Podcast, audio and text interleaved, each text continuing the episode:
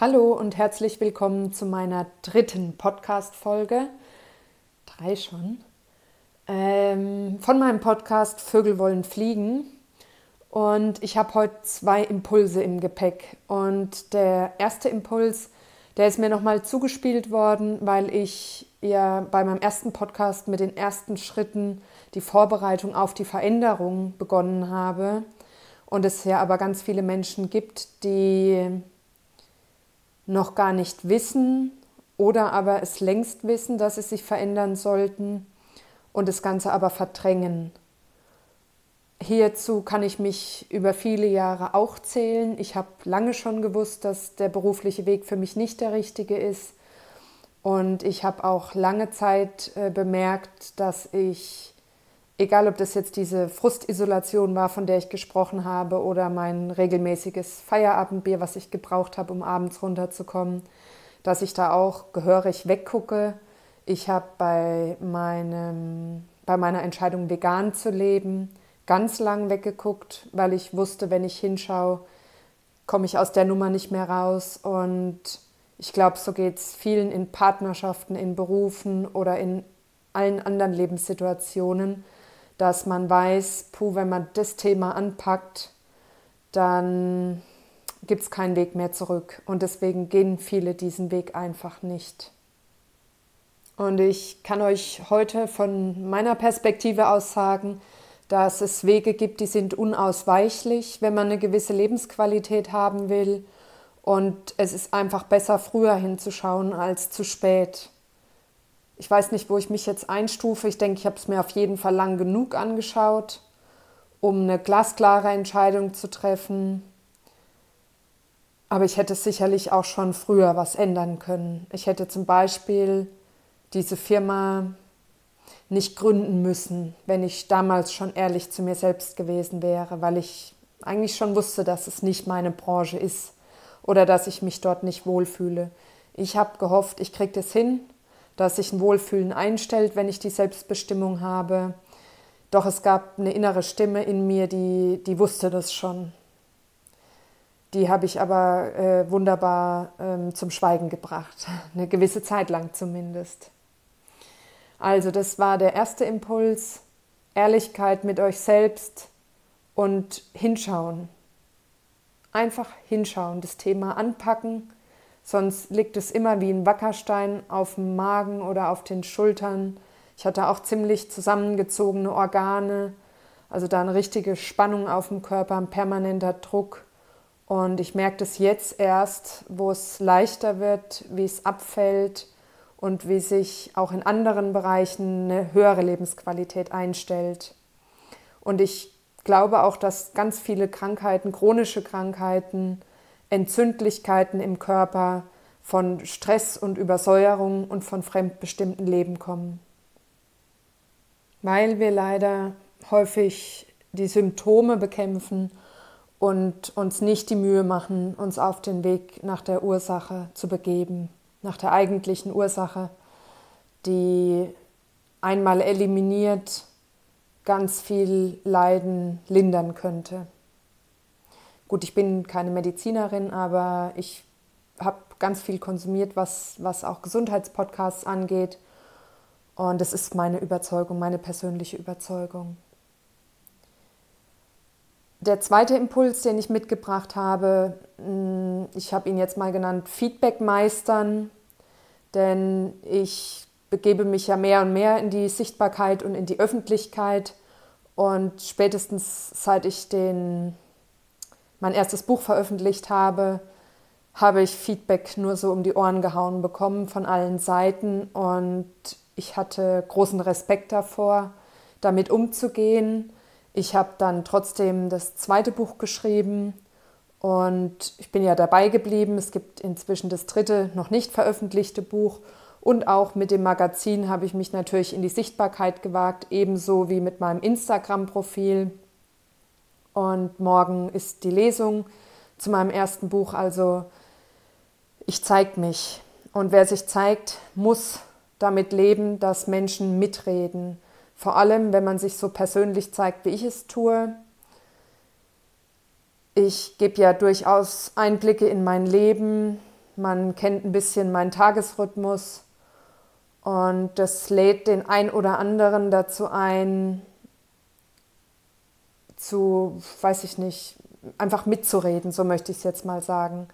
Mitzureden, wie ich was mache, ob ich was gut mache, ob ich was zu intensiv oder zu wenig intensiv mache. Und das noch nicht mal mehr auf der fachlichen Ebene als Feedback, sondern einfach mit der eigenen Brille. Der oder diejenige wird es halt anders machen. Und ich hatte auch mit Evi schon, also mit meiner Zwillingsschwester, häufiger das Gespräch, weil sie gesagt hat, ja, du gehst halt in die Öffentlichkeit und dann wirst du es nicht verhindern können, dass, dass Leute ihren Senf dazugeben. Und sie hat recht. Deswegen habe ich mir eine Strategie ausgedacht.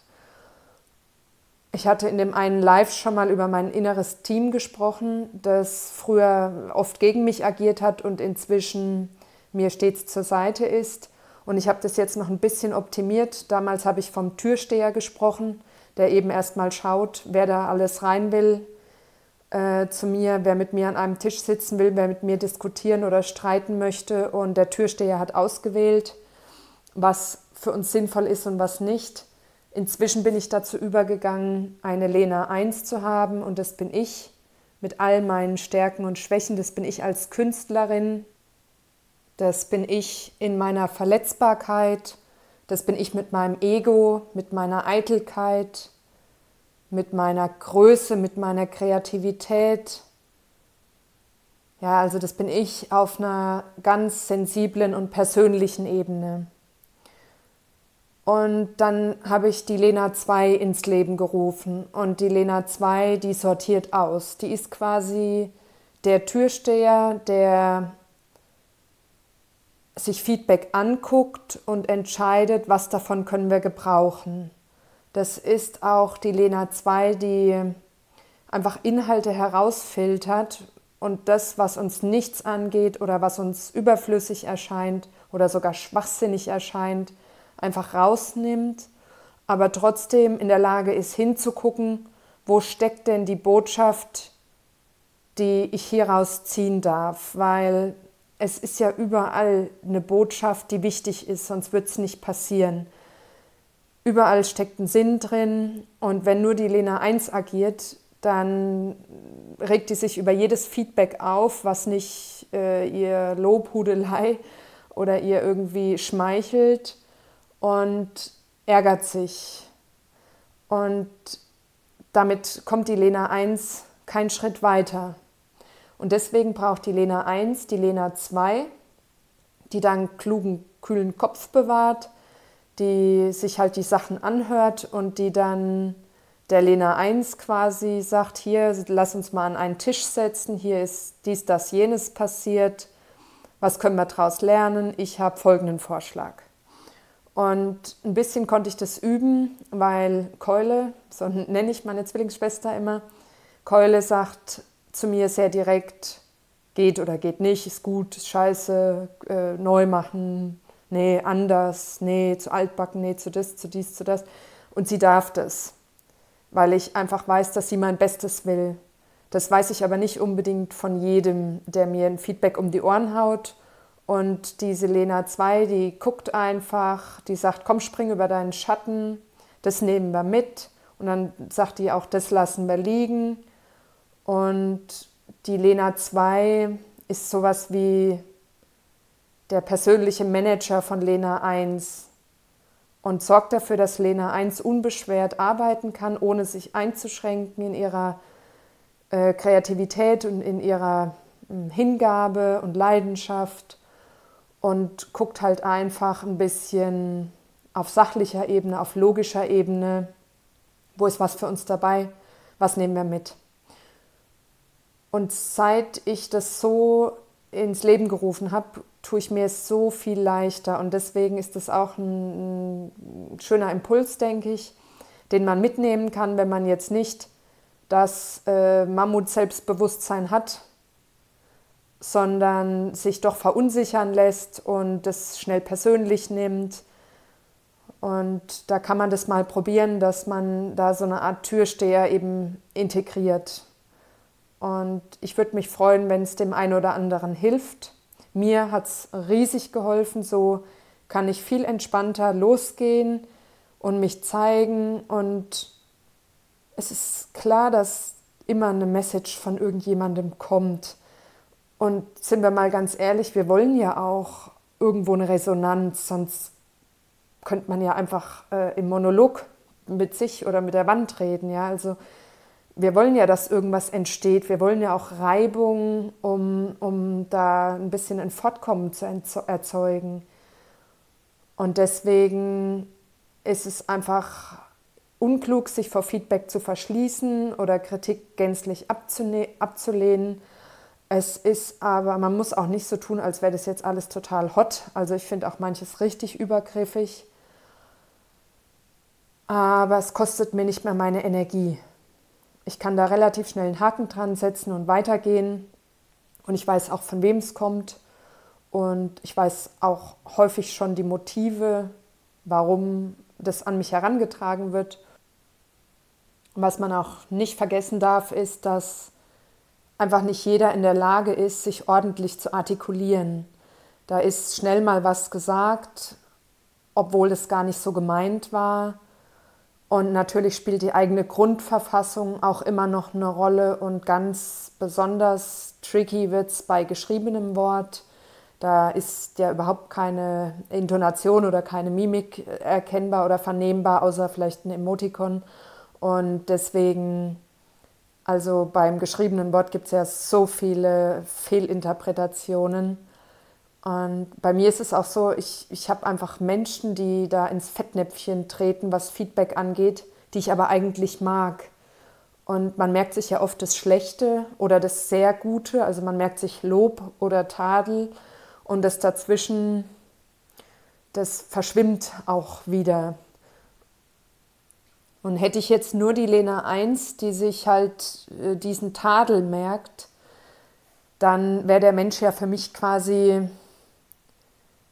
nicht mehr der Mensch, den ich mal, den ich so mochte oder so sympathisch fand. Und es, ich kann ja aber auch nicht erwarten, dass jetzt jeder das, was ich mache, gut findet, nur weil wir uns verstehen. Also da findet man halt auch in der Partnerschaft oder so nicht alles toll. Und da war ich auch so eine Kandidatin. Ich habe alles persönlich genommen und äh, auch versäumt, mich ordentlich zu artikulieren. Also ich habe häufig nicht das gesagt, was ich dachte und mich dann geärgert, wenn es das Gegenüber aber gemacht hat, für sich in Anspruch genommen hat. Ja? Und da war ich ja immer die, die den Kürzeren gezogen hat weil das ist ganz klar bei mir zu verorten. Ich meine, es gab auch Sachen, wo die Grenzen einfach überrannt wurden. Aber dieser Punkt, der geht auf jeden Fall äh, auf meine Liste.